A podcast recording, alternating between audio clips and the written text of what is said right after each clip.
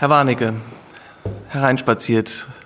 Hallo Herr Flügge, freut mich, dass ich wieder bei Ihnen bin. Reden wir heute mal übers Klima. Ein riesig großes Thema, ähm, was uns seit vielen Jahren beschäftigt, über die Energiewende. Aber bevor wir in die Diskussion einsteigen, ähm, der Deutsche spart ja gerne Wasser, er spart gerne Energie. Überall, wo er, ähm, in welchem Raum er sich nicht aufhält, macht er das Licht aus. Wie sieht es denn bei Ihnen zu Hause aus? Wo sparen Sie denn tüchtig an den Ressourcen und helfen zur Energiewende, zur Klimaneutralität? Das sind gute Beispiele. Also ich glaube, ähm, wobei man fast schon sagen muss, die, äh, die Glühbirne die, oder der Ersatz der Glühbirnen äh, sind sogar ein sehr erfolgreiches Beispiel äh, für gelebten Klimaschutz. Und da spare ich genauso. Also von der Glühbirne äh, über die Energiesparlampen, die nicht so sonderlich beliebt waren und auch kein so schönes Licht hatten, sind wir heute bei LED-Beleuchtung äh, angekommen. Und äh, ich persönlich äh, nutze die auch äh, sehr sparsam, damit klimafreundlich und gleichzeitig mit einem wunderbaren Licht. Und ansonsten mache ich natürlich das, was die meisten äh, Eltern machen.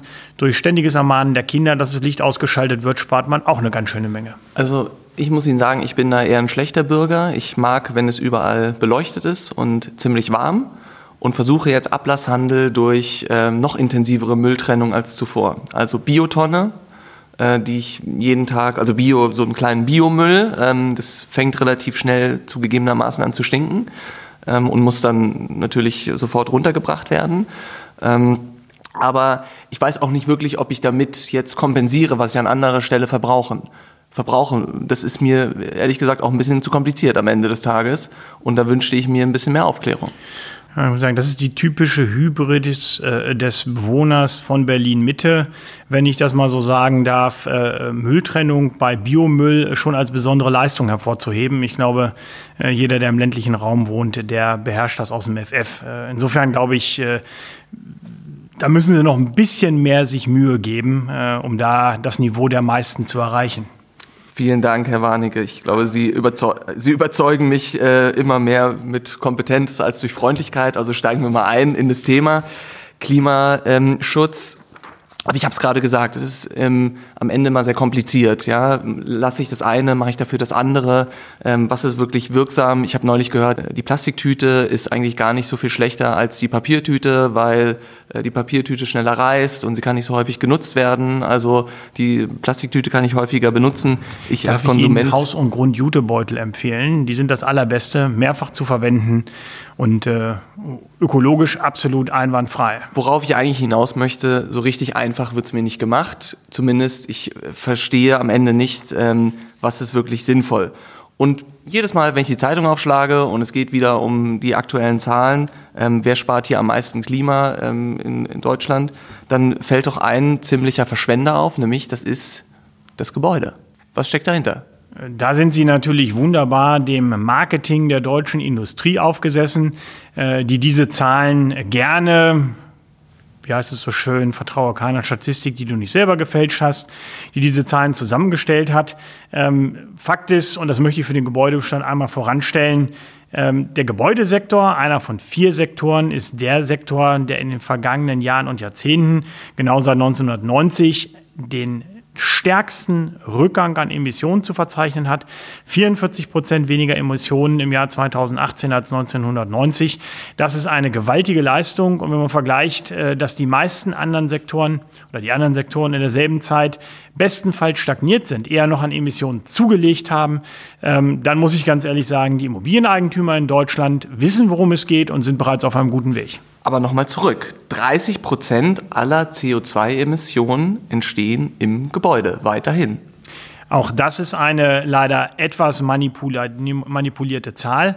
Ähm, relevant ist ja die Zahl, die man wirklich dem Gebäude zurechnen kann. Also ähm, Energie, die sie zum Beheizen des Gebäudes benötigen oder aber zum Erzeugen von warmem Wasser. Zwei Dingen, die äh, mit dem Gebäude denklogisch verbunden sind. Die im Und, Übrigen ja auch sehr notwendig sind. Also ich will es ja gar keine also, Frage. Ich will es also, warm haben, sowohl quasi in der Luft als auch, wenn ich mir die Hände wasche oder das ist ihr in der Anspruch. Dusche stehe. Und äh, den Anspruch haben die meisten Menschen, der ist auch nachvollziehbar, der soll auch erfüllt werden. Aber die Energie oder beziehungsweise der Emissionsausstoß von CO2, der für diese beiden äh, Energiearten, die zu dem Gebäude wirklich gehören, ähm, beträgt 16 Prozent der Gesamtenergie, des Gesamtenergieverbrauchs und damit eben auch 16 Prozent der Emissionen.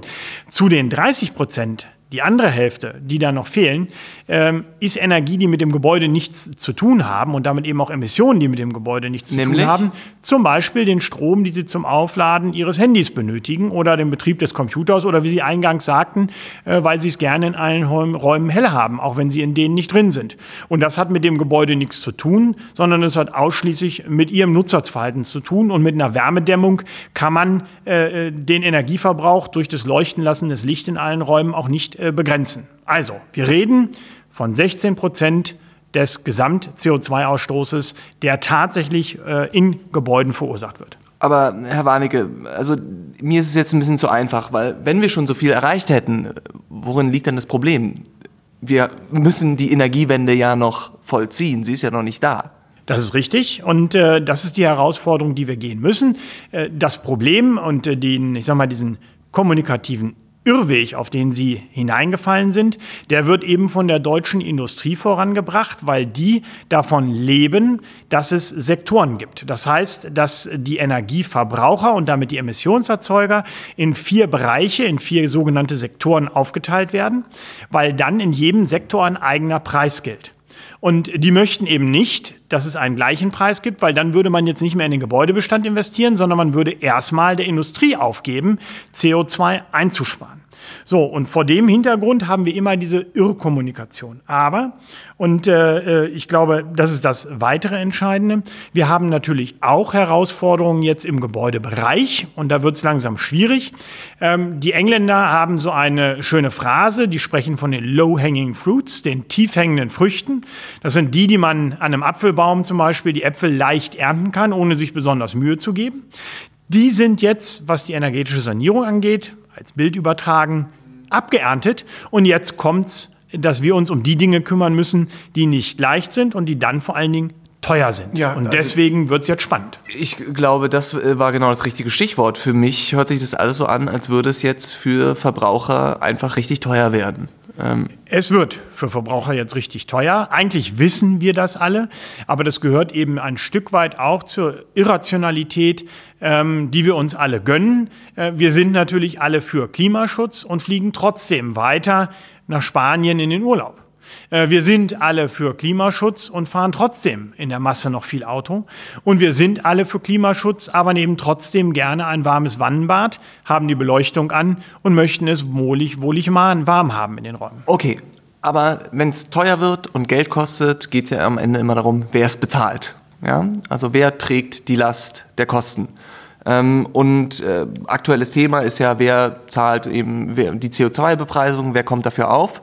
Und ähm, da entbrennt sich ja gerade ein Streit quasi zwischen Vermietern und Mietern. Ähm, worum geht es da genau?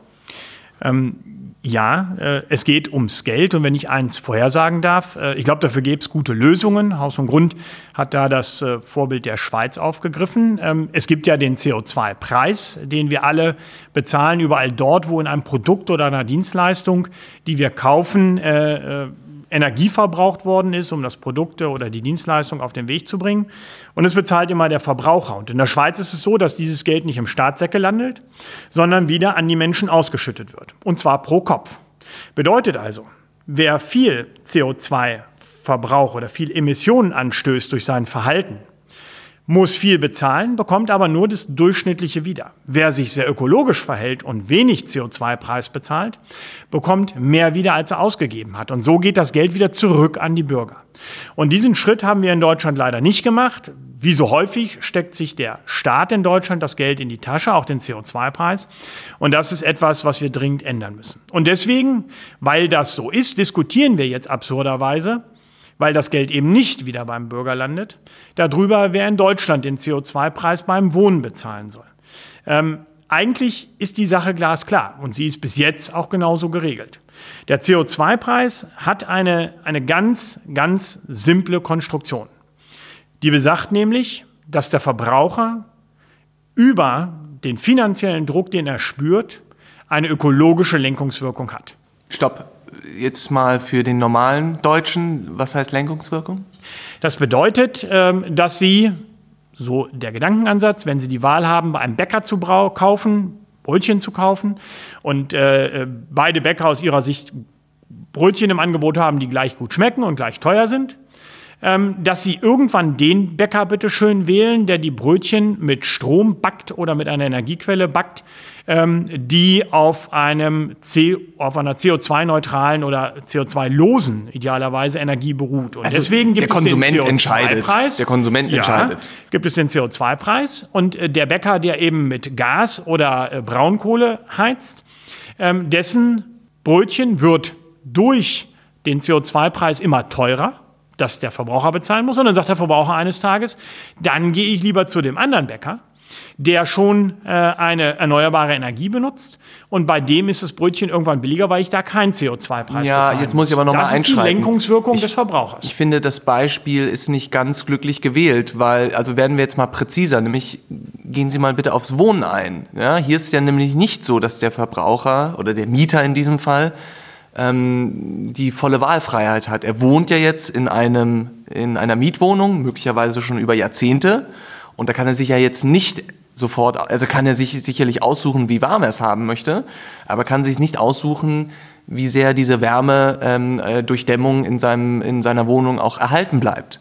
Ähm, also alternativ würde ich jetzt, müsste man sagen, es müssen jetzt alle umziehen, aber das ist ja völlig realitätsfern. Und darauf müsste es ja eine Antwort geben. Das sind zwei Themenkomplexe, die Sie gerade angesprochen haben. Äh, zum einen die unmittelbare Lenkungswirkung auf den konkreten Verbrauch. Die hat allein der Mieter. Der Mieter entscheidet, ob er zwei Minuten warm duscht oder 20 Minuten warm duscht. Äh, gekauft. Der Mieter entscheidet, okay.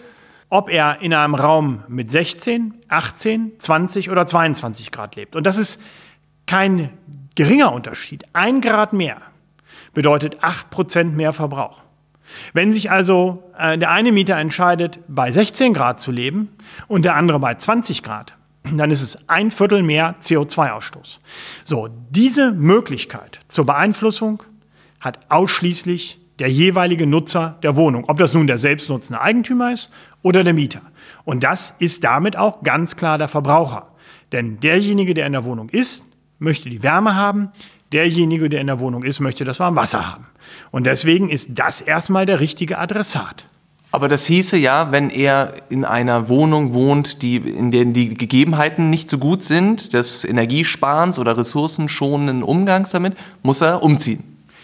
Letztlich würde das genau wie beim Brötchenkauf bedeuten, dass am Ende des Tages, wenn der CO2-Preis so hoch gestiegen ist, dass die Heizung nicht mehr bezahlt werden kann vom Mieter, er dann umziehen müsste. Aber an der Stelle kommt ja folgendes Problem auf. Wenn der eine Mieter nicht mehr in der Wohnung wohnen kann, werden sich auch andere Mieter nicht mehr finden, die in das Haus einziehen. Denn sie haben ja folgendes Problem. Der CO2-Preis wird bis zum Jahr 2050 unaufhörlich steigen. Und zwar in einem exponentiellen Maße. Das heißt, zu Beginn nimmt er nur leicht zu, gerade in den ersten fünf Jahren, wo wir festgelegte CO2-Preise haben. Wenn wir dann aber in einen offenen Handel kommen, könnten die Preise im wahrsten Sinne des Wortes explodieren. Und dann kommen wir an den Punkt, wo der Vermieter überhaupt keine Mieter mehr findet und er sich überhaupt nicht leisten kann, dass der Mieter kündigt und deswegen handeln muss. Und ja, da also, entfaltet der Mieter dann auch den Druck. Möchte ich jetzt auch mal einhaken. Also wenn Sie sagen, da gibt es eben eine Wohnung, in der die sozusagen der Betrieb der Wohnung, sage ich mal ein bisschen, ähm, ein bisschen äh, formaler, in dem der Betrieb der Wohnung nicht mehr so, ähm, also finanziell nicht mehr zu stemmen wird, dann müsste ja der Vermieter jetzt incentiviert werden, dort energetisch zu sanieren ehrlich gesagt, äh, gibt's, sind die Anreize noch nicht ausreichend, weil dann müsste ja jeder mit gesundem Menschenverstand sofort investieren.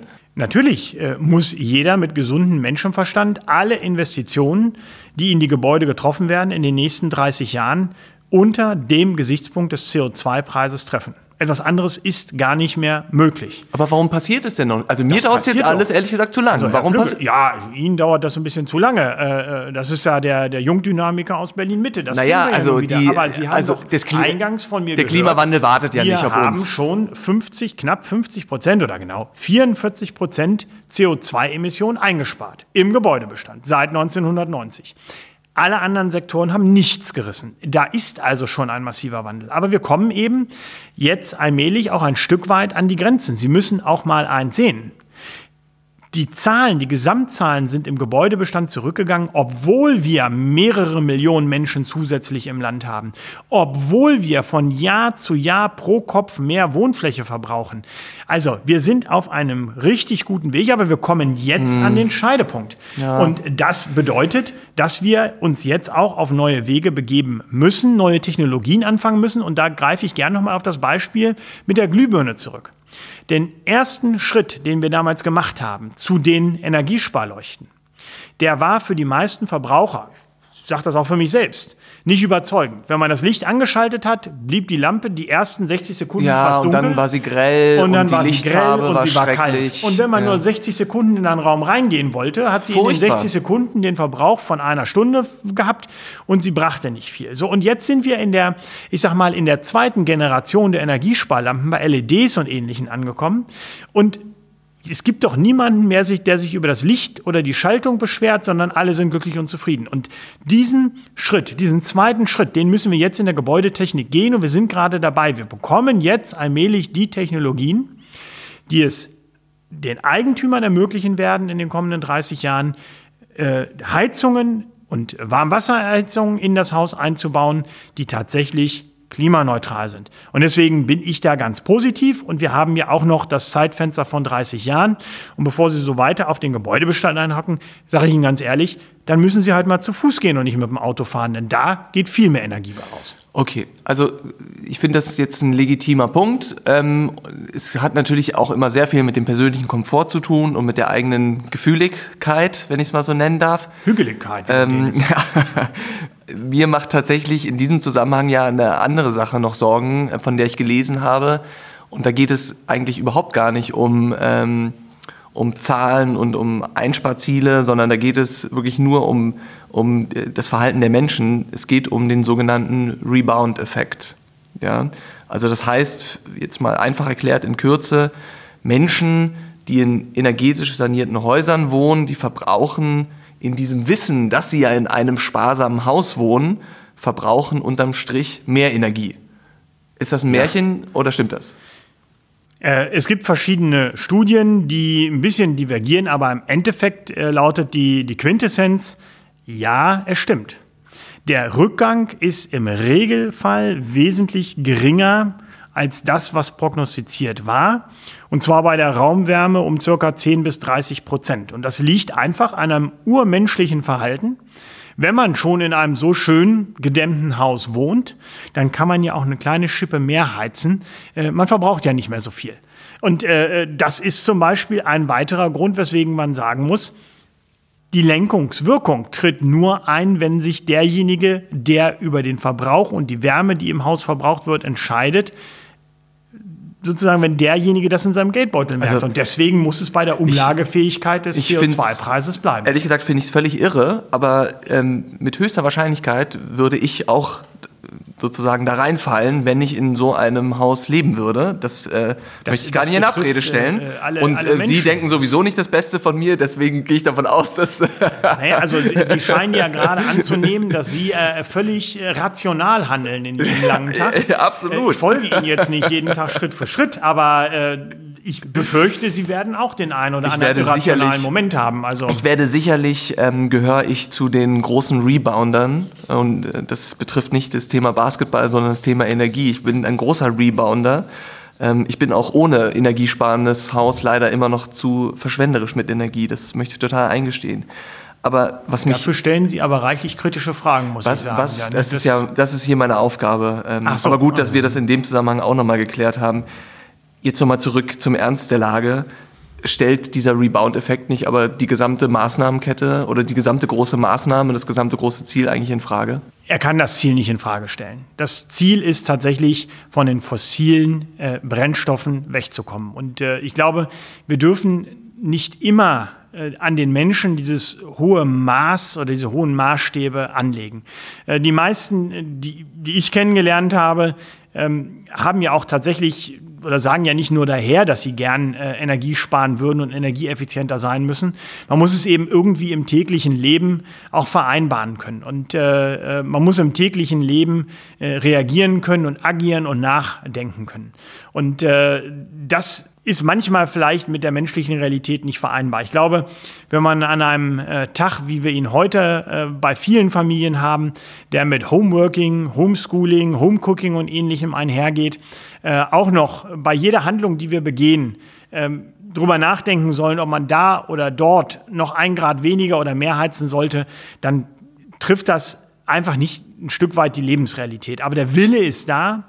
Die Möglichkeiten entwickeln sich und deswegen bin ich da auch ganz zuversichtlich. Man darf es nicht immer alles so schlecht regeln, reden und man sollte vor allen Dingen nicht immer mit der Peitsche auf die los, Leute losgehen, mit Ordnungsrecht und Zwang, sondern sie einfach ein bisschen ermutigen und dann klappt das auch. Also Herr Warnecke, ich, ähm, auch mit Blick auf die Zeit, komme ich jetzt leider mal ausnahmsweise zu einem etwas negativeren Fazit unseres Gesprächs. Ähm, es wird teurer. Nicht notwendigerweise. Es wird teurer für, für einen Teil der Menschen. Wenn man sein Verhalten nicht ändern möchte, wird es vermutlich irgendwann sehr viel teurer werden. Das ja. führt mich zur zweiten Schlussfolgerung. Eigentlich haben wir doch ein etwas sehr, nicht sehr schlechtes, aber ein etwas schlechteres Menschenbild als zuvor. Nein, ich finde, wir haben ein realistisches Menschenbild. Und drittens ist es eigentlich häufig viel zu kompliziert. Da stimme ich Ihnen jetzt ausnahmsweise mal zu. Die Technologie, die vorgeschlagen wird, ist noch nicht auf dem Niveau, wie wir das von den Smartphones kennen. Intuitiv und leicht zu bedienen. Und erst wenn wir dahin kommen, werden die Menschen in der Lage sein, die eine oder Sache, andere Sache auch sinnvoll zu verwenden. Aber ich glaube, das wird sich in den nächsten Jahren auch geben. Ich muss trotzdem relativ stark durchatmen. Haben Sie jetzt an dem heutigen Tage noch eine gute Nachricht für uns? Ja, ich glaube, da sind wir vielleicht bei demselben Thema wie beim letzten Mal. Wir haben ja äh, im Herbst Wahlen und dann gibt es äh, frische Köpfe in der Regierung, egal wer da regieren wird. Ich glaube, es werden ein paar andere Gestalten sein und ich hoffe darauf, dass wir dann auch zu einer Politik einer Energiewendepolitik kommen, die sich nicht mehr an den politischen Interessen der Entscheidungsträger auf Bundes-, Landes- oder Kommunalebene orientiert, sondern dass wir eine Politik, eine, gerade eine Klimapolitik mit und für den Verbraucher machen, ähm, wie zum Beispiel die Ermöglichung von Mieterstrom, wie zum Beispiel äh, Planungssicherheit für selbstnutzende Immobilieneigentümer, die in Zukunft wissen, äh, was in das lokale Gasnetz eingespeist wird. Da gibt es so viele Dinge, die man sinnvoll machen könnte. Und ich glaube, äh, eine neue Regierung mit einer frischen Kanzlerin oder einem frischen Kanzler werden das auf den Weg bringen. Vielen Dank, Herr Warnecke, und ähm, bis zum nächsten Mal. Bis zum nächsten Mal, Herr Flügge. Und äh, gucken Sie noch mal das eine oder andere im Internet nach, dann wissen Sie auch, wie Sie zu Hause mit kleinen Dingen ein wenig mehr Energie sparen können. Danke. Bitte.